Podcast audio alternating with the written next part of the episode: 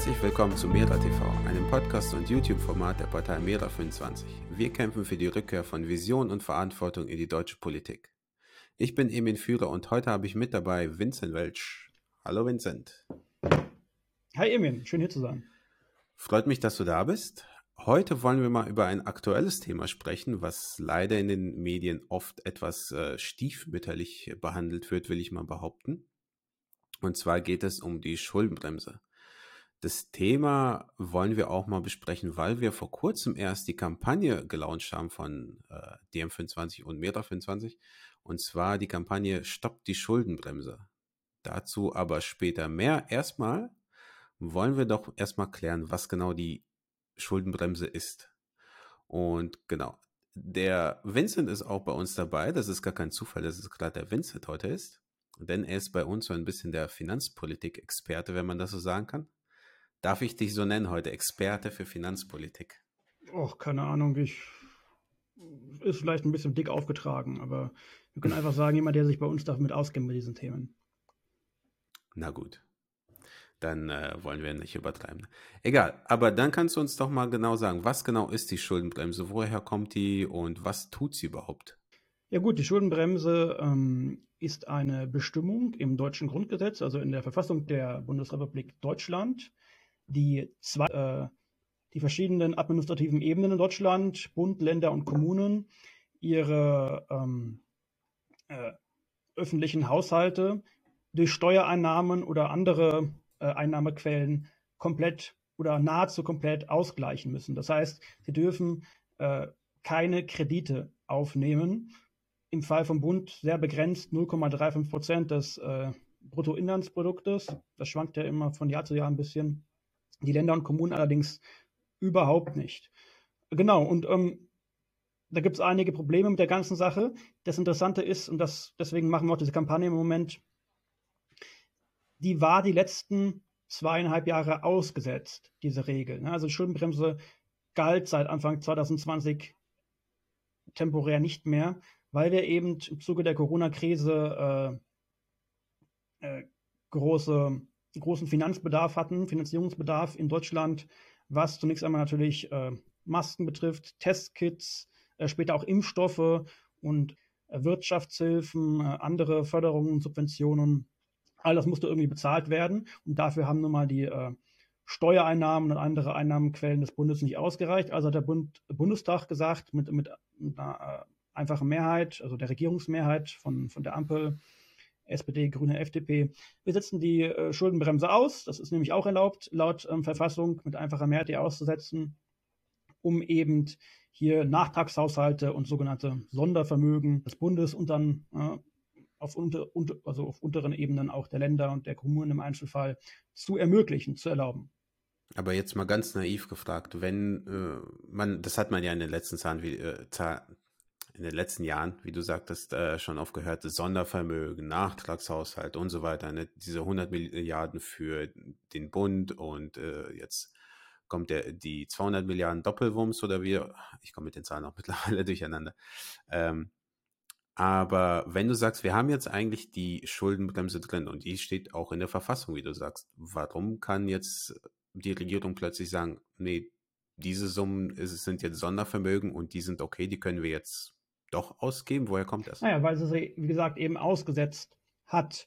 Teil der äh, sogenannten Schuldenbremse äh, ist eben auch ein, ein Passus, also das steht irgendwo Artikel 108 oder Artikel 115 Grundgesetz, ähm, ist eben auch ein Absatz dabei. In besonderen Notsituationen, die sich der ähm, die sich dem Zugriff oder dem Einfluss des Bundes entziehen oder so ähnlich ist die Formulierung, kann der Bundestag mit der Mehrheit seiner Mitglieder die Schuldenbremse aussetzen. Das ist dann eben ähm, seit Anfang 2020 passiert, nur jetzt im nächsten Jahr soll die Schuldenbremse laut aktueller Finanzplanung der Bundesregierung wieder gelten. Momentan laufen die äh, Haushaltsverhandlungen im Bundestag für, den, äh, für das Haushaltsjahr 2023, also ähm, nächstes Jahr.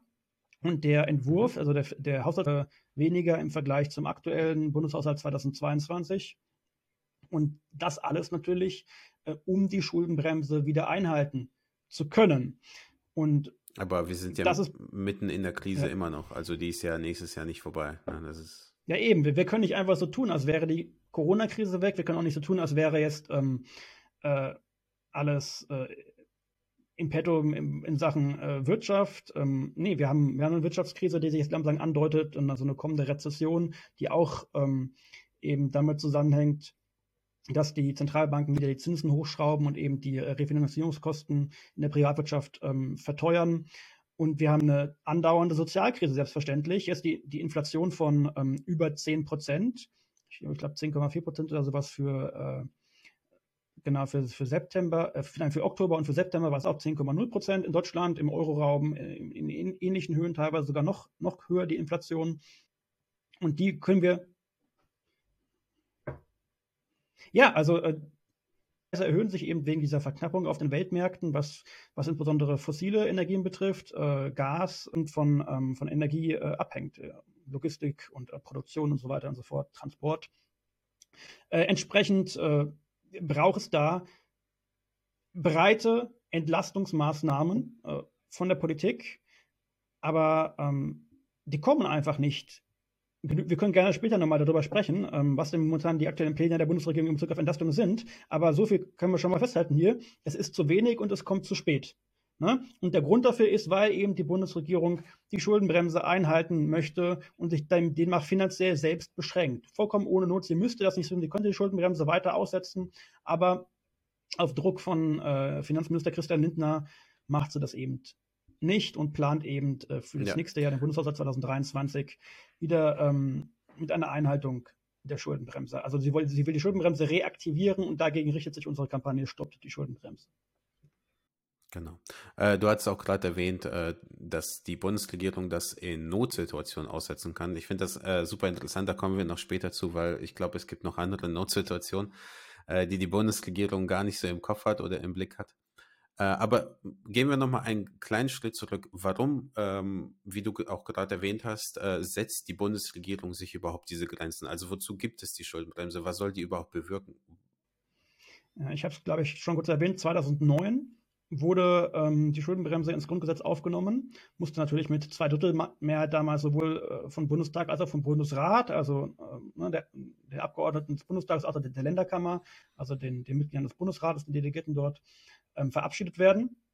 Das heißt, ähm, die etablierten Parteien äh, äh, CDU, CSU, FDP, SPD und Grüne, die haben äh, mehrheitlich äh, auch aus fast allen Bundesländern, fast allen Koalitionsformationen, haben sie dafür gestimmt, damit eben diese Zweidrittelmehrheit damals in beiden äh, Parlamentskammern zustande kam. Das ist dann, glaube ich, ähm, für den Bund in Kraft getreten. 2020 äh, wäre es dann für die Länder in Kraft getreten, gesetzt der Grund, warum man es damals eingeführt hat, jedenfalls die Begründung, ich will nicht sagen der Grund, aber die Begründung, die gegeben wurde, ist ja, wir hatten hm. äh, kurz davor Weltfinanzkrise 2008, 2009, wir hatten ähm, äh, im Zuge dieser Weltfinanzkrise eben ähm, eine äh, enorme äh, äh, Erhöhung der Staatsschuldenquoten, äh, eigentlich überall auf der Welt, auch in Europa, ne, in, und ähm, als Folge von der Weltfinanzkrise dann gab es dann auch eben eine, eine Wirtschaftskrise. Ähm, die Euro-Krise hatten wir dann, ähm, die sich über ein paar Jahre hingezogen hat,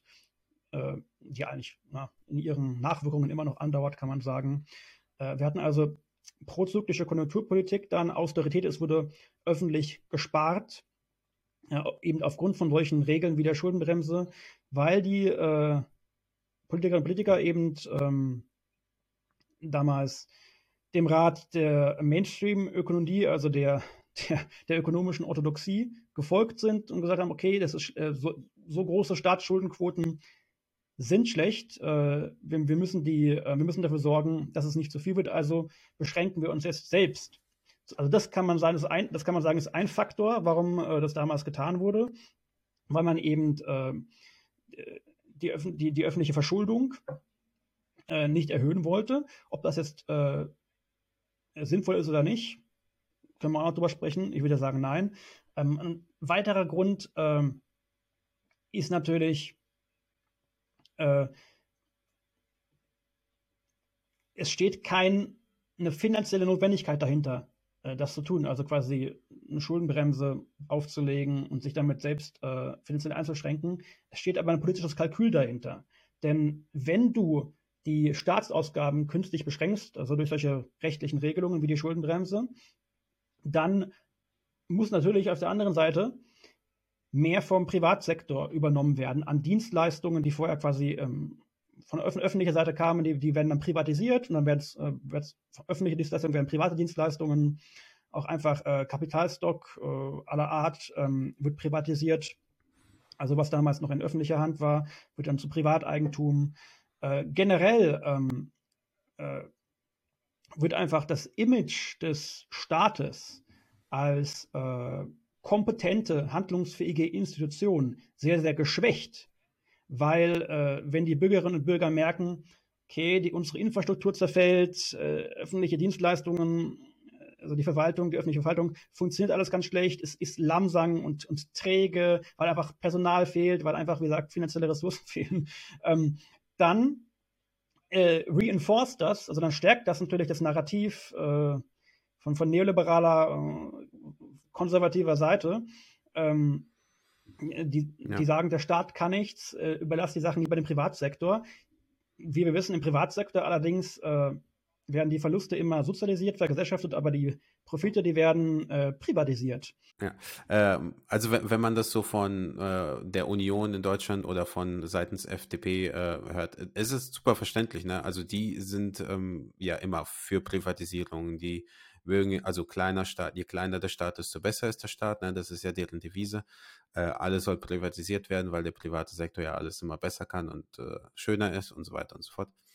Ähm, was mich aber bei der ganzen Sache ist, äh, immer wieder wundert, ist, dass auch aus linken Kreisen und auch aus Grüne, ich will jetzt die SPD und Grüne jetzt nicht unbedingt links zählen, aber äh, zumindest im deutschen Spek Spektrum ist, ist das links, ähm, dass die, die ja oft für einen starken Staat eigentlich eher argumentieren, äh, für höhere Sozialleistungen oder Hilfen, ähm, die der Staat eigentlich äh, tun sollte, dass selbst diese Parteien für die Schuldenbremse äh, argumentieren, was im Endeffekt ja eigentlich nur ein Riesenhindernis für sie selbst ist, oder nicht?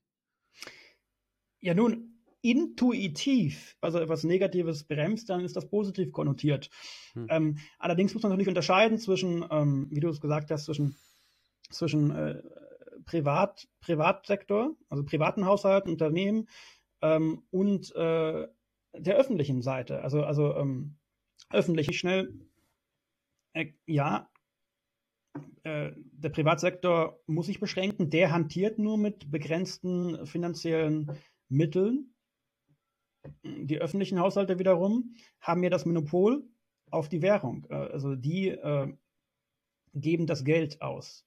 Entsprechend ist das nicht technisch gesehen notwendig, dass sie sich beschränken in ihren Ausgaben.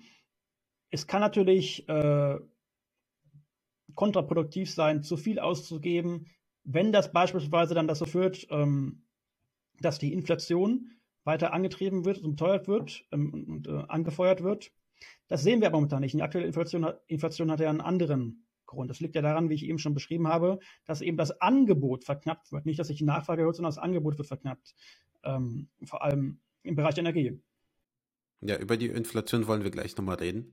Ähm, aber eine Sache vorher, äh, genau, äh, stimmt, das hast du gerade angesprochen, äh, und zwar die, der, die Unterscheidung zwischen privaten Sektor und dem Staat.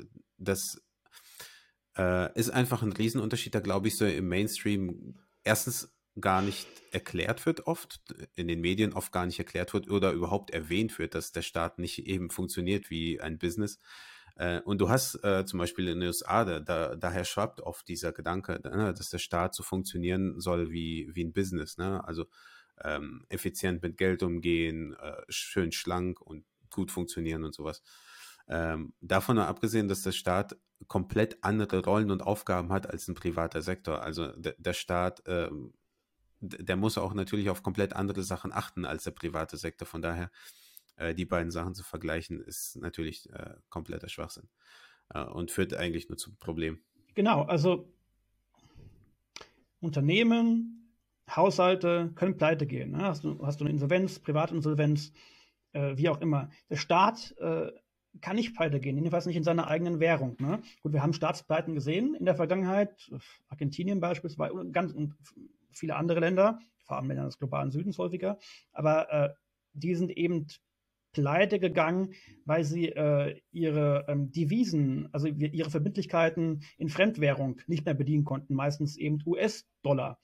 Äh, aber wenn der Staat äh, sich verschuldet in seiner eigenen Währung, in Deutschland ist es der Euro, wir sind in der Währungsunion, ne, in der Eurozone, Staatsanleihen steht und die aufkauft, also ähm, entweder direkt vom Staat, das ist rechtlich verboten in den europäischen Verträgen, aber halt oder indirekt auf dem Sekundärmarkt, das heißt, die Zentralbank kauft die Staatsanleihen ähm, ab von den Geschäftsbanken, äh, die sie ursprünglich dem Staat abgekauft haben. Wenn die Zentralbank das tut und damit quasi die, äh, den Preis für diese Anleihen, den Zins stützt, äh, dann besteht keine Gefahr, äh, dass der Staat irgendwann pleite geht und seine, ähm, seine äh, Verbindlichkeiten in, in, eigener Währung nicht mehr bedienen kann. Von daher äh, ist es was kategorisch anderes, äh, auf der einen Seite von, äh, von, von, von, vom Privatsektor zu sprechen, auf der anderen Seite ähm, vom öffentlichen Sektor, was Verschuldung angeht. Ja, zusätzlich äh, Staat, eine Staatspleite ist, ähm, hat viel mit äh, viel mehr Dingen zu tun als einfach nur der Mangel an Geld. Also da sind oft äh, sehr instabile Staaten, instabile Regierungen oder sowas, äh, was da oft mit reinspielt. Ähm, also einfach nur der Mangel an Geld ist da in der Regel nicht einfach so der, äh, der ausschlaggebende Faktor. Also der, der Mangel an, an Devisen, der hat dann halt Gründe, ne? die du eben Natürlich, hast. Genau. Ähm, genau. Das hattest du, das Thema hast du gerade auch schon angesprochen, Inflation. Und da wird jetzt natürlich äh, immer wieder gesagt, ne, wir haben jetzt Rekordinflation, oh mein Gott, wir können jetzt nicht so viel Geld ausgeben. Und auch die Begründung für die Inflation ist ja oft, dass wir in den letzten Jahren so viel Geld äh, äh, also dass der Staat so viel Geld ausgegeben hat. Äh, die EZB zumindest. Ähm, was wir beide sind natürlich der Meinung, dass es natürlich totaler Quatsch ist, äh, aber warum, das ist ja auch dieser Mainstream-Gedanke, warum führt denn die, ein erhöhter, erhöhte Ausgaben des Staates nicht zur Inflation? Also warum muss man da ein bisschen differenzierter auf die ganze Sache achten? Und nicht zwangsläufig zur Inflation, ja. Ähm, wir können uns beispielsweise mal Japan angucken. Ich habe es jetzt nicht im Kopf fertig vorbereiten können, aber die haben eine wesentlich, wesentlich höhere Staatsschuldenquote als äh, alle anderen äh, westlichen Länder. Ich glaube, über 200 Prozent des BIPs. Ähm, und die haben trotzdem äh, seit, seit, seit, seit Jahren ähm, eigentlich eine extrem niedrige Inflation, beinahe schon Deflation äh, erleben die. Jetzt ist es wahrscheinlich im Zuge der aktuellen äh, Energieknappheit, die, sich ja und, ne, und die sich ja weltweit auswirkt, wahrscheinlich auch ein bisschen höher. Aber äh, man merkt einfach, es, hat, es gibt keinen direkten Zusammenhang zwischen Staatsaufgaben und zwischen äh, der Preisentwicklung. Eine äh, expansive ähm, Politik erlebt in den letzten Jahren von der Europäischen Zentralbank, auch von anderen Zentralbanken weltweit. Das heißt, da wurden eben ähm, äh, viele Anleihen, teilweise äh, Unternehmensanleihen, aber, aber vor allem Staatsanleihen, ähm, also Anleihen aus dem öffentlichen Sektor, wurden eben von den Zentralbanken äh, auf dem Sekundärmarkt aufgekauft. Das hat dann quasi den, ähm, die Menge an Zentralbankgeld äh, im Bankensektor erhöht, aber ähm, das Geld ist dann eben dann weitgehend im Bankensektor äh, oder halt auf dem Finanzmarkt geblieben. Es wurde benutzt von, von Unternehmen, also wenn Unternehmensanleihen gekauft wurden, haben, haben sich die Unternehmen teilweise ihre eigenen Aktien, wenn es eben publicly traded und um, Companies waren, wenn sie am Aktienmarkt waren, haben sie ihre eigenen Aktien zurückgekauft, um ihre Aktienkurse zu erhöhen und sich und dann wurde, damit sich die Vorstände dann, dann höhere Boni auszahlen konnten. Ne? Und äh, hm. generell haben wir, haben wir eine riesige ähm, überschüssige Liquidität im äh, Bankensektor. Der, der, konzentriert sich in einigen wenigen äh, großen Banken in Europa, vor allem ne, in, in Deutschland und in Frankreich. Und äh, dieses Geld liegt da unproduktiv rum und damit passiert eben nicht viel, außer dass dadurch eben ähm, äh, äh, ähm, Assets, also ähm, Finanzmarktassets, äh, sich, sich verteuert haben im, in, den letzten, in den letzten paar Jahren. Äh, Aktien, äh, Immobilien, irgendwelche äh, anderen Wertpapiere, auch aber der, der Kryptoboom, den wir äh, gesehen haben aus der ganzen sogenannten Kryptowährungen, was ja keine wirklichen Währungen sind, ne, dass die dann auch aber äh, in, im Wert zugenommen haben und jetzt aber ja seit, seit, seit einiger Zeit sind die quasi die Zentralbanken mhm. äh, die Geldpolitik wieder umgekehrt haben, wieder die Zinsen anheben und quasi ihre Anleihekäufe zurückfahren. Jetzt fallen die im Kurs natürlich wieder, auch die anderen, ähm, äh, auch die anderen äh, Assets auf den Finanzmärkten. Also es ist nicht wirklich viel von äh, dieser, ähm, von dieser ähm, von dieser Expansion, von dieser geldpolitischen Lockerung ist nicht viel in der, in der Realwirtschaft angekommen am Ende. Äh, und was die Fiskalpolitik betrifft, also ähm, von staatlicher Seite die Staatsausgaben, die waren zumindest noch vor der Corona-Krise weiterhin sehr gering. Also wirklich äh, entdeckt hat der Staat seine, seine Fähigkeiten, wiederentdeckt hat er sie erst ähm, seit der Corona-Krise, wo man dann gemerkt hat, okay, Jetzt auf einmal können ja doch Hunderte von Milliarden Euro oder insgesamt betrachtet ähm, in Europa Billionen von Euro in die Hand genommen werden, äh, um eben äh, ja, äh, antizyklische Konjunkturpolitik zu betreiben, um die, um die Krise zu bewältigen. Ich habe das mal zusammengezählt. Seit Ausbruch der Pandemie 2020 hat die deutsche Bundesregierung, oder besser gesagt der deutsche Bundestag, natürlich mit Regierungsmehrheit, damals noch große Koalition, äh, CDU, SPD, heute eben Ampel. Seit 2020 äh, hat der Bundestag äh, der Regierung bzw. dem Finanzministerium 840 Milliarden Euro an Kreditermächtigungen bewilligt. Das heißt, die, die Bundesregierung ähm, kann sich am Kapitalmarkt jetzt ähm, äh, in dieser Höhe Geld leihen. Und das übersteigt natürlich das aktuelle Steueraufkommen bei weitem. Entsprechend musste eben seit 2020 die Schuldenbremse ausgesetzt werden. Fürs nächste Jahr ähm, ist, äh, ist eben geplant, die Schuldenbremse wieder einzuhalten. Deswegen hat sich die Bundesregierung ja erst auch ähm, so, so einen Kapitalpuffer äh, angelegt, eben ne, diese 840 Milliarden Euro, von denen ich gesprochen habe, die natürlich noch nicht, noch nicht alle ausgegeben worden sind. Und da hofft sie jetzt eben, ähm, die Entlastungsmaßnahmen in den nächsten Jahren finanzieren zu können. Äh, gegen die Inflation und so weiter und so fort. Äh, Investitionen in Klimaschutz. Aber dass das genug sein wird, äh, ist sehr zu bezweifeln. Entsprechend muss die Schuldenbremse in der Zukunft weiterhin ausgesetzt bleiben und idealerweise, dafür setzen wir uns ja ein, sie wieder abzuschaffen, sie aus dem Grundgesetz mhm. zu streichen. Ja, ich glaube, das ist das Allerwichtigste. Ähm, die Schuldenbremse. Äh, es ist einfach, wie du auch gesagt hast, ne, ein Korsett, das die Regierung sich selber geschnürt hat. Äh, und da rauszukommen, da, da sehen, haben wir auch gesehen in den letzten zwei Jahren, wie alberne, äh, was für alberne Züge das irgendwann mal annimmt. Ne? Man weiß ganz genau, die Schuldenbremse äh, verbietet uns mehr oder weniger oder hindert uns daran, bitter nötige Ausgaben zu machen, die eigentlich schon lange davor eigentlich nötig wären. Ne? Ganz viele Sozialausgaben. Äh, wir haben hier in Deutschland einfach äh, super viele äh, RentnerInnen, die kein Geld, also nicht genug Geld äh, zum Leben äh, haben. Und das war auch vor der äh, Pandemie so. Und jetzt gibt es diese Schuldenbremse. Wie gesagt, Grenzen, die die Regierung sich selber gesteckt hat. Äh, und man hat jetzt irgendwelche Sondervermögen, Nachtragshaushalt, wie auch immer, ne? nur um darüber, äh, dahinter zu kommen, um diese bitter nötigen Ausgaben wirklich zu tätigen, anstatt zu sagen, Vielleicht ist die Regel nicht mehr so das äh, Gelbe vom Ei, ne? aber scheinbar, na, das ist für die jetzige Regierung, zu, zumindest für die äh, FDP hauptsächlich, na, wobei äh, unser Kanzler ist eigentlich auch ein großer Fan davon, äh, den darf man da eigentlich nicht außen vor nehmen, also ein großer Fan der Schuldenbremse. Und äh, ja, also laut Herr Lindner, laut unserem Finanzminister, ist die Schuldenbremse das Allerbeste, was es äh, geben gegeben hat oder je geben wird, obwohl er ja mit seinen Ausgaben in den letzten zwei Jahren genau das Gegenteil bewiesen hat.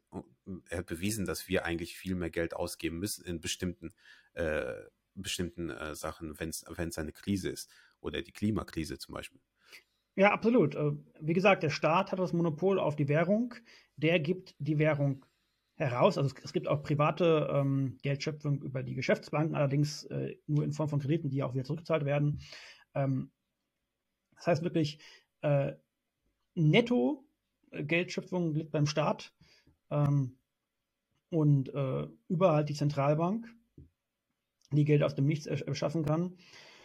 Und ähm, wenn wir jetzt sagen, äh, wir wollen mittel- bis langfristig Schulden abbauen, dann entziehst du quasi dem Privatsektor Liquidität. Du machst also alle in Deutschland, in Europa, je nachdem, ärmer. Wird niemand reicher, wenn du Schulden, wenn du, wenn du öffentliche Schulden abbaust. Äh, da, da, muss man vielleicht noch zwischendurch erwähnen, ne? die, die Ausgaben des einen ne, sind die, äh, die Einnahmen des anderen und so ist es beim Staat genauso. Der Staat gibt Geld aus und wo landet das? Das landet natürlich nicht, so hört sich das immer bei Herr Lindner immer an. Äh, wenn der Staat Geld ausgibt, dann landet das irgendwo äh, in einer Mülldeponie und wird da verbrannt. Ist natürlich totaler Schwachsinn. Man, man macht ja irgendwas mit dem Geld. Ne? Man stellt Firmen ein, die Straßen bauen. Man äh, gibt Sozialleistungen an Renten oder generell an Menschen, die was damit einkaufen beim Supermarkt um die Ecke. Ne? Also das Geld verschwindet nicht, sondern das Geld geht in die, auf die Konten der Bürger und dann später auch natürlich in die Wirtschaft. Ja, und so war es auch immer, äh, immer in der Geschichte Deutschlands oder der Bundesrepublik äh, seit Bestehen. Äh, es, es, gab eigentlich kaum Zeiten, in denen wirklich der, der, der nominale äh, Schuldenbestand, also der ist nicht gemessen am Bruttoinlandsprodukt, sondern rein nach Zahlen, in dem der zurückgegangen ist. Es war fast, es ging fast immer nur nach oben. Und seit 2009 haben wir die Schuldenbremse. Äh, und äh, ja, auch in den, den Zeitraum und ein paar Jahre später gab es dann auch von der ähm, unionsgeführten Bundesregierung äh, die sogenannte schwarze Null, also ausgeglichener Haushalt. Die haben nicht mal von dieser ähm, von dieser äh, ähm, Konjunkturkomponente Gebrauch gemacht ähm, und halt nicht mal von dieser Regel 0,35 Prozent. Die haben wirklich einen, einen, absolut ausgeglichenen Bundeshaushalt vorgelegt. Das ergibt keinen Sinn, äh, wirtschafts- und sozialpolitisch betrachtet, weil du damit äh, das Potenzial äh, einer Gesellschaft minimierst, also beziehungsweise nicht voll ausschöpfst. Wir hätten wirtschaftlich äh, und äh, auch, auch sozial äh, ein so, ein so, so, wir könnten so viel mehr machen. Aber äh, es wird eben nicht gemacht. Äh, eben aufgrund, weil die finanziellen äh, Mittel künstlich beschränkt werden. Und dabei gäbe es so viel, äh, wo man eigentlich dringend investieren, investieren müsste in, in Klimaschutz, in ähm, äh, Krisenprävention, also das, in die Verhinderung der nächsten Corona-Pandemie, dafür zu sorgen, dass unser Gesundheitssystem endlich äh, ordentlich aufgestellt ist, äh, um den äh, wachsenden äh, Anforderungen im Zuge des demografischen Wandels eben ähm, auch gerecht zu werden. In Bildung, äh, du hast gesagt, der Sozialstaat, Sozialausgaben, also Digitalisierung, so viel, was du machen könntest und machen müsstest, was aber nicht geschieht oder halt nur in viel zu geringem Maße äh, geschieht, weil eben die Schuldenbremse äh, gilt und ab nächstem Jahr wieder eingehalten werden soll. Ich glaube, das, äh, also die Liste ist ewig lang, also unendlich lang von den Dingen, die wir machen müssen. Und ich glaube, eine Sache, die ähm, wir vielleicht auch noch erwähnen sollen, ist, dass der Bund hat, wenn er dann natürlich die Schuldenbremse einhält, äh, er hat die Möglichkeit, gewisse Aufgaben weiter zu deleg delegieren an äh, die Länder äh, oder Sachen abzuschieben. Und das können die Länder genauso mit Kommunen machen. Aber die Kommunen stehen dann am Ende und die ich meine, Kredite können die nicht wirklich aufnehmen. Äh, die sind sehr, sehr stark begrenzt von den Steuernahmen, die sie äh, haben. Sie können keine eigenen Steuern äh, erheben. Ich, selbst die Länder sind da sehr, sehr begrenzt, äh, was das angeht. Also da kannst du auch, äh, können die Länder auch nicht viel machen. Äh, und am Ende hast du Kommunen, die dann echt verarmt sind, die sich da nicht, nicht viel leisten können, wo ne, Schulen oder Schulen marode sind, ne, Schwimmbäder ähm, kaputt gehen oder geschlossen werden müssen, weil die, die Kommune sich das nicht leisten kann. Und eine Sache, an die ich dann äh, öfter denken muss, das ist schon Jahre her, da habe ich mal einen Beitrag gesehen, frag mich nicht, wo das war, ähm, da haben sie eine Bürgermeisterin ähm, interviewt, irgendwo in Deutschland. Und die hat, ähm, oder die, sie wollte damals äh, Abflussrohre äh, in der Stadt äh, sanieren. Sie hatte aber kein Geld dafür und musste die Baustelle auf vier Jahre aufteilen, weil sie jedes Jahr nur eine gewisse Summe zur Verfügung hm. hatte. Sprich, du, du hattest dann immer einen Teil des Abflusssystems, was neu war und das alte war alt. Äh, der Rest war alt, was so total keinen Sinn macht, wo, wo man einfach sieht, äh, wir lassen unsere Infrastruktur einfach äh, so zugrunde gehen, nur weil wir uns diese, die, diese albernen Regeln auf, aufzwingen. Ja, absolut. Ähm, Kommen wir mal, äh, eine andere Frage, die, und, und diese Kritik, oder Kritik würde ich gar nicht sagen, aber diese Lösung kommt äh, oft, sehr oft aus linken Kreisen, die wir, glaube ich, auch ein bisschen dementieren sollten. Und zwar, warum besteuern wir denn nicht einfach die Reichen mehr, wenn wir das Geld denn brauchen für Infrastruktur, Klimaschutz, Verkehrswende? Ne, wie gesagt, die Liste haben wir gerade aufgezählt ein bisschen. Warum machen wir nicht das, anstatt die Schulden, noch mehr Schulden aufzunehmen? Sollten wir. Also es schließt sich nicht gegenseitig aus. Die Frage ist, äh, wo liegen die äh, größeren politischen Widerstände? Ich glaube, die größeren politischen Widerstände findest du ähm, äh, da, wenn du, wenn du sagst, ähm, wir wollen äh, große Unternehmen oder ähm, Superreiche höher besteuern. Ähm, einfacher ist es, pragmatischer sozusagen ist es, einfach zunächst einmal äh, äh, neue Staatsanleihen äh, auszugeben und am Kapitalmarkt mehr ähm, Gelder einzusammeln. Wie gesagt, es ist unproblematisch, kannst es tun. Natürlich muss auch das Steuersystem insgesamt reformiert werden. Wir haben, wir haben, wir haben keine Verteilungsgerechtigkeit, keine Steuergerechtigkeit. In Deutschland wir sind weit davon entfernt, ja. ähm, äh, dass wir da wirklich ähm, ein progressives Steuersystem haben, äh, dementsprechend muss, ist das auch eine weitere Front, äh, wo du arbeiten, wo du dran arbeiten musst. Nur du kannst, wie gesagt, auch über, über, ähm, über Staatsanleihen unkompliziert, schnell sehr viel äh, Geld einsammeln, insbesondere ähm, wenn du die deutsche Bundesregierung bist. Also die, ähm, die, die Bundesanleihen äh, werden auch äh, Bunds genannt. ähm, in Europa. Die, die, sind, die sind in Europa die gefragtesten Staatsanleihen äh, überhaupt. Also genau, AAA plus plus Rating von allen privaten Ratingagenturen, whatever.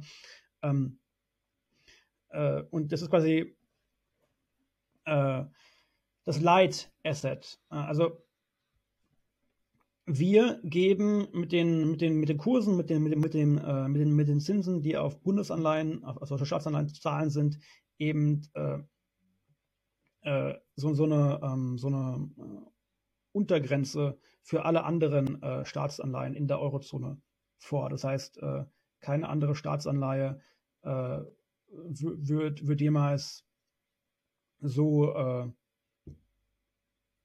ja, günstig aus, aus, aus deutscher Sicht oder, oder halt aus Sicht der Banken so, so, so, so teuer sein, weil du so wenig Yield, so wenig Zins zurückkriegst, mhm. wie die deutschen, deutsche Bundesanleihe ähm, weil einfach Deutschland die größte Wirtschaftsmacht, äh, Wirtschaftsmacht klingt so komisch, äh, die, die größte Volkswirtschaft, die größte Wirtschaftsnation in der Europäischen Union ist im Euroraum. Wir haben auch die größte Bevölkerung. Ähm, entsprechend, klar, Deutschland kann sich das leisten.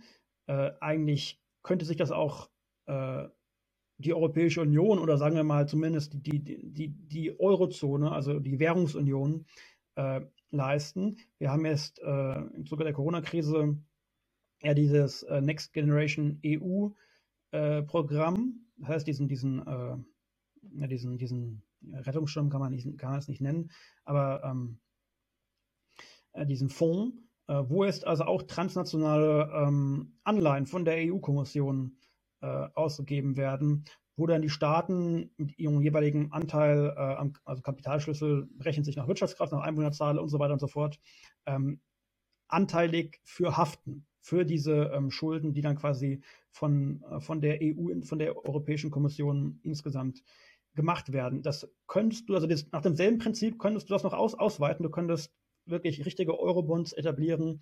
Du könntest äh, äh eine gemeinsame europäische ähm, Fiskalpolitik schaffen. Aber so weit denken die äh, verantwortlichen Politikerinnen und Politiker dann eben mhm. nicht, sondern es wird immer nur gerade das Notwendigste gemacht und nur für die Krise und nur temporär, nur begrenzt und danach wieder quasi ähm, alles äh, macht, macht, macht ja quasi jeder national äh, sein eigenes Ding.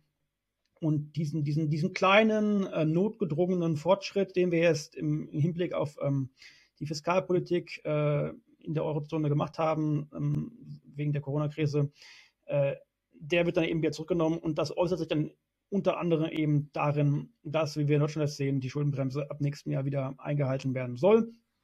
Ähm, was übrigens auch, um äh, das da abschließend ähm, noch einen Punkt zu machen, äh, sehr, sehr, sehr also womit sich Deutschland ziemlich isoliert. Denn die europäischen Schuldenregeln, der Stabilitäts- und Wachstumspakt, die gelten nächstes Jahr nach wie vor immer noch nicht. Also die sind nochmal ausgesetzt für 2023. Aber jetzt will Deutschland eben die eigenen nationalen Schuldenregeln, die Schuldenbremse wieder reaktivieren für 2023, äh, obwohl eben alle anderen Länder ähm, in der Europäischen Union auch im nächsten Jahr ähm, nach wie vor sich in beliebiger Höhe verschulden dürfen, wenn sie das möchten, äh, weil eben sie dann keine Sanktionen äh, von Seiten der Europäischen Kommission zu befürchten haben, weil eben die europäischen Schuldenregeln in den europäischen Verträgen noch ausgesetzt bleiben nächstes Jahr. Das wäre vielleicht noch äh, an dieser Stelle ganz wichtig zu sagen, denn äh, die Schuldenbremse sind, das sind nicht die einzigen äh, Regeln, die es äh, zumindest in Deutschland gibt. Äh, auf EU-Ebene, wie du sagtest, haben wir auch äh, bestimmte Schuldenregeln, die ähm, ja doch vergleichbar sind ähm, und die viele Staaten sehr stark einschränken. Da ist Deutschland natürlich ähm, steht ein bisschen besser da, wie du sagst, ne, als wirtschaftsstarkes, ähm, sehr wirtschaftsstarkes Land. Ähm, da können wir uns natürlich immer so ein bisschen rausnehmen. Gleichzeitig beharrt Deutschland immer extrem auf den, äh, auf dem, auf den Schuldenregeln, auch auf EU-Ebene. Ähm, du hast es aber auch, finde ich, ganz am Anfang auch super zusammengefasst. Und zwar, ähm, ja, wir können die Reichen mehr besteuern und sollten wir auf jeden Fall, gar keine Frage. Aber in dem Hinblick äh, sollten wir vielleicht ähm, bei, wenn es da um Geld geht, mehr äh, das, das von einem anderen Blickwinkel sehen und zwar das nicht einfach als Geld, sondern als Macht. Äh, und dadurch, dass ähm, die, die reichsten Menschen in, ja, auf der Welt auch die meiste Macht in der Regel haben, können die sich extrem lange, äh, extrem gut gegen äh, höhere Besteuerung wehren. Das sehen wir auch. Ne? Ich meine, in wie vielen Ländern gibt es äh, schon von wie vielen Menschen äh, den Wunsch, dass äh, Reichere endlich mal äh, weiter besteuert werden. Und was sehen wir sehr oft, dass äh, im Gegenteil die, die Steuern für die Reichsten tatsächlich sogar oft äh, gesenkt werden, mit der Begründung, dass dann geht es der Wirtschaft besser, was natürlich totaler Stuss ist und auch immer wieder bewiesen wurde. Von daher, bevor wir darauf äh, hoffen, in den nächsten 10, 20 Jahren die Reichen äh, fair und äh, gerecht zu besteuern, sollten wir ähm, die Schuldenbremse aussetzen, die oder kom eigentlich am liebsten komplett streichen, äh, komplett tilgen und dann das äh, benötigte Geld auch tatsächlich in die Hand nehmen und äh, die Projekte zu realisieren, äh, die tatsächlich nötig sind. Und das führt uns auch zum nächsten Thema und zwar, ähm, was könnten wir denn machen, wenn wir jetzt die Schuldenbremse fürs nächste Jahr oder eigentlich sagen wir mal, wir, wir haben jetzt so ein Zauberstab und sagen, ah, ab nächstem Jahr gibt es die Schuldenbremse nicht mehr. Die steht dann nicht mehr in im Grundgesetz. Ich will mir Verfassung sagen, wir haben ja keine offizielle. Ähm, dass sie nicht mehr im Grundgesetz steht. Was könnte Deutschland dann äh, tatsächlich machen? Was könnten wir uns dann leisten? Nun ja, wenn die Schuldenbremse nächstes Jahr weg ist oder nicht mehr gilt, also weiterhin nicht mehr gilt, und wenn, wie es aktuell äh, der Fall ist, auch äh, der Stabilitäts- und Wachstumspakt, oder zumindest die entsprechenden Regeln im Stabilitäts- und Wachstumspakt ausgesetzt bleiben. Dieser General Escape Clause, äh, eine allgemeine Ausweichregel heißt es. Ähm, wenn die auch getriggert bleibt ähm, und hoffentlich für die nächsten äh, Jahre darauf auf, dann gibt es keine rechtlichen Beschränkungen mehr. Ne? Also äh, vor 2009 gab es keine Schuldenbremse. Ähm, die, die, Maastricht-Kriterien, Stabilitäts- und Wachstumspakt gab es auch äh, vor, vor Mitte der 90er Jahre, gab es das auch gar nicht. Ähm, das ging ja früher auch. Also es ist jetzt nicht so, dass wir früher äh, eine Dauerinflation erlebt hatten äh, und, und eine Wirtschaftskrise nach der anderen. Nein, wir hatten stetiges Wirtschaftswachstum. Äh, solange dann ist das Wachstum halt immer, immer mehr abgeflacht, immer geringer geworden. Äh, es wurden halt aber gleichzeitig immer mehr, immer, immer mehr, immer, immer mehr Liquidität äh, äh in die Kapitalmärkte, in den Bankensektor gepumpt von den Zentralbanken äh, um das irgendwie wieder an, um, das, um das Wachstum weiter anzufachen und ähm, die Inflation wieder ein bisschen äh, nach oben zu bringen und Deflation zu vermeiden. Jetzt haben wir das gegenteilige Problem aktuell wegen der Angebotsverknappung, äh, wegen dem Angebotsschock, dass wir große Inflation haben. Ja, und deswegen musst du jetzt ähm, antizyklisch ähm, Fiskalpolitik betreiben. Du musst Deficit Spending machen. Also Staatsausgaben einsetzen. Hm? Also Staatsausgaben in einer Höhe, die das aktuelle Steueraufkommen übersteigt. Und was das Steuersystem betrifft, kann man gerne in Zukunft reformieren, dass, dass quasi da Reiche auch einen höheren Anteil zahlen müssen. Sind wir ja absolut dafür. Aber kurzfristig, was du machen kannst, ist eben Deficit Spending, mehr Staatsanleihen ausgeben, um eben mehr Geld vom Kapitalmarkt einzusammeln, um dann Entlastung zu finanzieren, um dann Wirtschaftshilfen zu finanzieren, Subventionen für ähm, Unternehmen, die dann hier in Europa produzieren. Äh, um die Technologie äh, umzurüsten von Erdgas äh, auf Wasserstoff, was also was äh, energieintensive Prozesse in der Industrie beispielsweise betreffen, äh, in der Stahlproduktion und was weiß ich, um aber auch äh, Hochtechnologie äh, quasi onzushoren, nach Europa zu bringen. Chip, Chip, also ähm, Halbleitersektor, ne? ist ein gutes Beispiel ich glaube, da ist über die Hälfte der, der Produktion mhm. einfach äh, in Ostasien, insbesondere in Taiwan. Und da ist die geopolitische Lage ja auch ein bisschen heikel. Also wer weiß, ob das nicht irgendwie dann das nächste Bottleneck würde. Ist ja momentan schon so, dass, äh, dass äh, das Chip eben, also nach, also, äh, nach der Corona-Krise, dass dann eben es einen, einen gro großen Mangel an, an, an Chips gab, weil eben die Produktion nicht so schnell wieder hochfahren konnte, wie eben die Nachfrage gestiegen ist, ähm, äh, nachdem quasi die ganzen Lockdowns zu Ende waren und sowas. Und generell äh, China, äh, da gibt es immer noch Lockdowns und die wiederum sorgen dann ähm, dafür, dass äh, die, ähm, die, die, Nachfrage am Weltmarkt nicht äh, ausreichend bedient werden kann. Deswegen, wir müssen äh, unserer Meinung nach hier bei, bei dir, bei Mera, äh, dafür sorgen, dass diese Schlüsselindustrien zurück, was heißt zurück, oder neu auch aufgebaut werden in Europa oder eben zurück nach Europa gebracht werden, zumindest zum Teil. Wir können uns nicht vollkommen verlassen auf die globale Arbeitsteilung.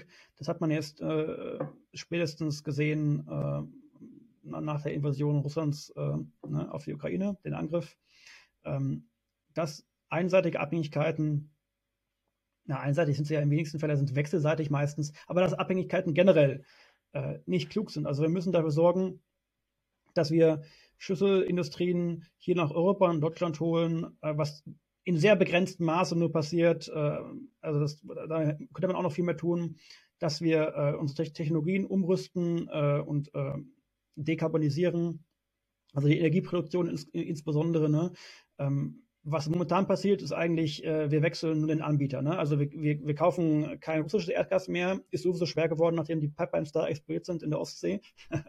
Aber dafür kaufen wir jetzt irgendwie ähm, LNG aus, ähm, aus den USA, aus Katar, aus, aus, aus ähm, den Niederlanden und aus Norwegen und, äh, und aus Nordafrika, ein paar anderen Ländern und so weiter und so fort. Ähm, das muss dann also in, in, in Häfen äh, äh ver verflüssigt werden, dann wird es quasi verschifft mit, mit, mit großen äh, Dieseltankern hier nach Europa. Dann wird es hier irgendwie angelandet und dann muss es hier regasifiziert werden. Und dann wird es eben in, bei uns eingespeichert.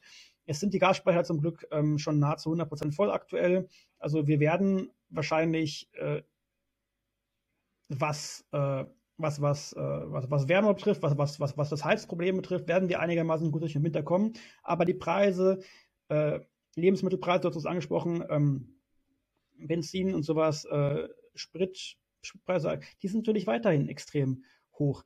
Und da eben äh, dagegen was gegen die Inflation zu machen, die, müssen diese Bottlenecks geschlossen werden. Entsprechend muss dafür, muss da massiv Geld in die Hand genommen werden, um, um zu, zum einen zu investieren, um eben äh, das Problem an der Wurzel zu packen, quasi Ursachenbekämpfung zu betreiben, zum anderen aber auch, um die Folgen abzumildern, äh, die sich eben ergeben äh, aus, äh, aus den Preiserhöhungen, also um Entlastungsmaßnahmen zu finanzieren, um äh, Einmalzahlungen, äh, ich meine, es gibt ja diese Forderung nach 1000 Euro Wintergeld, ähm, die ja von der Genug, Genug, Genug ist Genug Kampagne äh, vor, vorangetragen wird. Ne? Das wäre eine, eine, eine Idee, ähm, aber auch ist ähm, die Strompreisbremse und der Gaspreisdeckel, also Strompreisbremse soll erst ab Januar kommen, Gaspreisdeckel soll erst ab März kommen, vielleicht rückwirkend noch für Februar, aber es ist doch zu spät. Ne? Die Heizperiode, die, die ist doch, die hat doch schon begonnen. Im März ist die Heizperiode fast schon ja. wieder vorbei. Also entsprechend, wir brauchen den Gaspreisdeckel jetzt und wir, und wir brauchen ihn dann auch zu wesentlich besseren Konditionen, als das aktuell äh, geplant ist. Äh, sind das, ich habe es mal hier aufgeschrieben, für Privathaushalte 12 Cent soll der Gaspreis gedeckelt werden. Also knapp die Hälfte aller deutschen Haushalte heizt mit Erdgas. Und 12 Cent pro Kilowattstunde ähm, Gas, das ist fast doppelt so hoch äh, wie das Vorkrisenniveau des Preises. Entsprechend, und das auch nur für 80 Prozent ähm, des Verbrauchs, gemessen an, an, an Verbrauch vom, na, vor, vor der Krise und so weiter. Zu wenig und zu spät. Also die Leute werden das, äh, werden die Auswirkungen der Krise äh, weiterhin spüren und es könnte direkt am Preis angesetzt werden. Die Preise könnten direkt abgemildert werden durch eben äh, stärkere und früher kommende ähm, Preisdeckel. Aber das passiert eben nicht oder halt nur in viel zu geringem Ausmaß. Dafür brauchst du eben, brauchst du halt Geld. Und dieses Geld will die Regierung nicht rausrücken. Da ist sie zu knauserig, ähm, weil sie die Schuldenbremse wieder einhalten will. Entsprechend, wir könnten so viel mehr tun, wir müssten eigentlich so viel mehr tun und die Schuldenbremse ist das Problem. Ja, auch da ist, wie gesagt, ne, die Liste ist ewig lang, was wir machen sollen. Äh, und man muss auch mal äh, auf jeden Fall sagen, der Wirtschaftsstandort äh, Deutschland, ne, das äh, wird ja in der Politik auch oft gesagt, ne, Wirtschaftsstandort Deutschland, der wird durch die Schuldenbremse massiv gefährdet. Ne? Das muss man ganz klar sagen. Also wenn die Leute kein Geld äh, durch zu geringe Löhne oder zu geringe Sozialleistungen haben, gehen sie nicht äh, einkaufen. Sie äh, geben kein Geld aus oder können sie auch oft nicht, ne, für das Allernötigste. Und was passiert dann mit der Wirtschaft? Na, na klar, die bricht ein. Ne? Wenn die Leute kein Geld äh, ausgeben, dann was passiert denn dann? Und äh, eine andere komplett bizarre Geschichte, die ich äh, also das habe ich überhaupt nicht verstanden, wie, wie man sowas denken kann. Das war vor einigen Wochen nur dieser äh, Deal in, am Hamburger Hafen mit dem Terminal, das, äh, wo die Chinesen sich einkaufen wollten. Äh, da habe ich einen Artikel gelesen, wo argumentiert wurde, ja, es ist doch gut, wenn die, äh, die Chinesen da den Teil des Terminals kaufen, weil dadurch haben wir neue, äh, neues Geld und können da wieder mehr investieren in den Hafen, den neu zu, äh, zu sanieren oder modernisieren.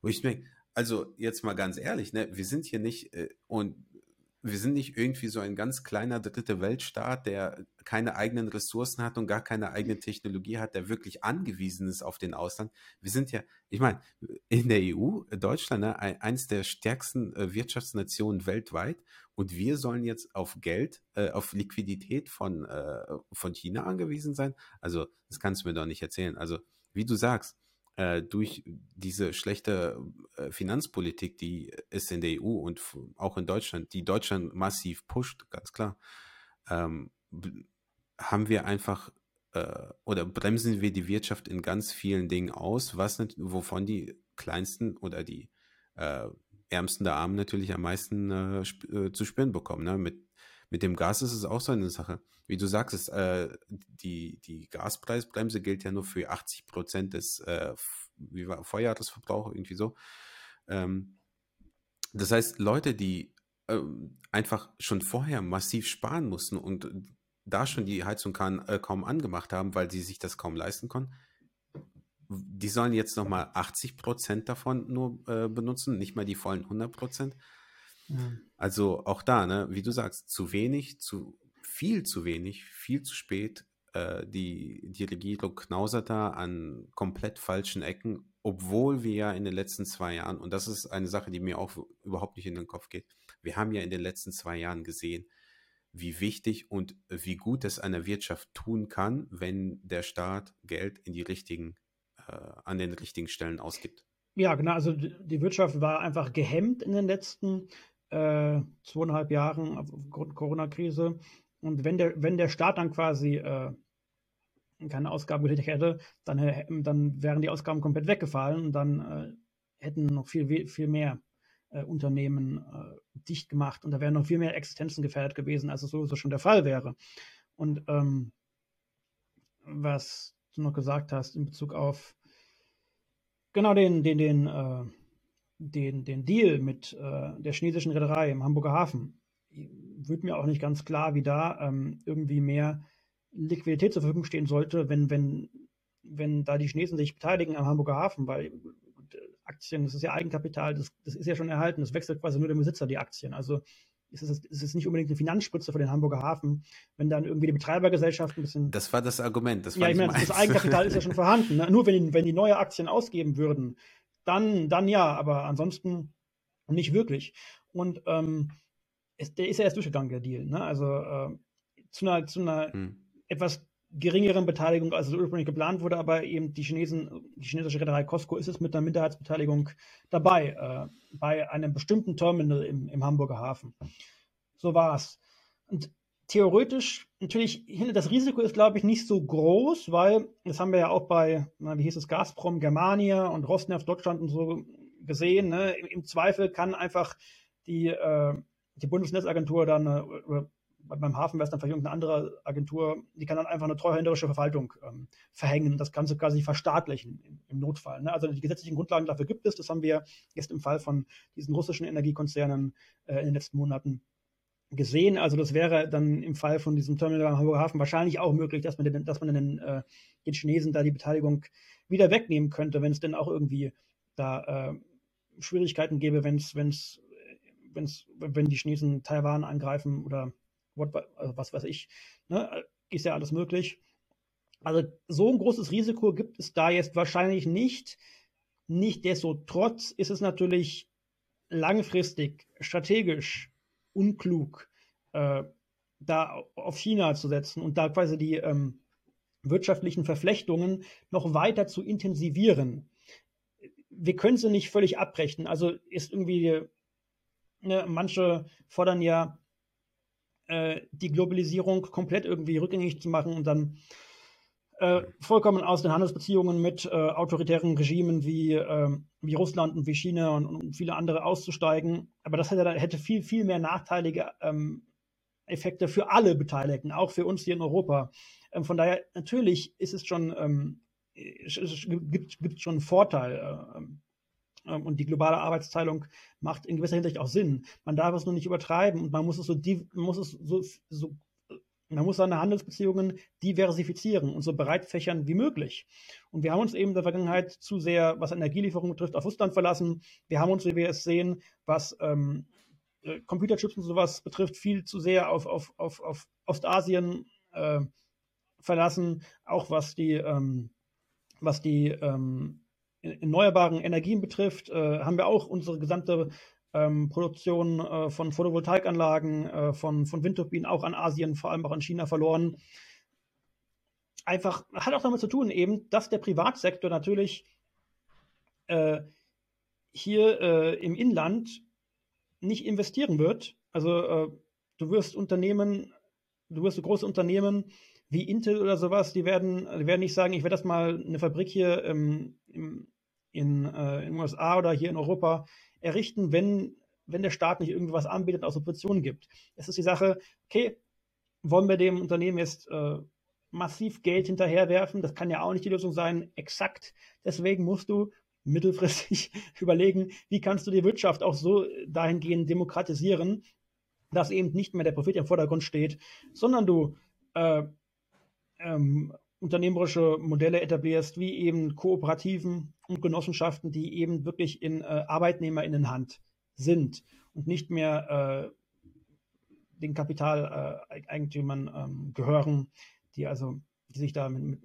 mit, Geld beteiligen, denen also die Anteile gehören. Ja, ja das wäre das wäre natürlich das äh, Endziel und äh, ich bin da ein Fan von, ganz klar. Äh, sind wir beide. Ich glaube, da sind wir aber noch äh, ein paar Jahre voraus. Aber was wir jetzt auf jeden Fall tun können, das haben wir, glaube ich, jetzt ausführlich äh, gesagt, die Schuldenbremse stoppen. Äh, wenn ihr euch äh, weiter informieren wollt zu diesem Thema, zu Stopp die Schuldenbremse, zu der Kampagne, ihr findet einen Link dazu in der Videobeschreibung. Da könnt ihr euch das alles durchlesen, ähm, was ihr tun könnt. Falls ihr noch Fragen habt, da äh, gibt es äh, auch noch mehr Informationen dazu. Und genau, ich glaube, am Ende lässt, lässt doch, äh, können wir doch nur sagen, stopp die Schuldenbremse, oder? Was sagst du, Vincent? Ja, stopp die Schuldenbremse. Geht auf die ähm, Webadresse in der Videobeschreibung, unternehmt die fünf Schritte, um die Schuldenbremse zu stoppen.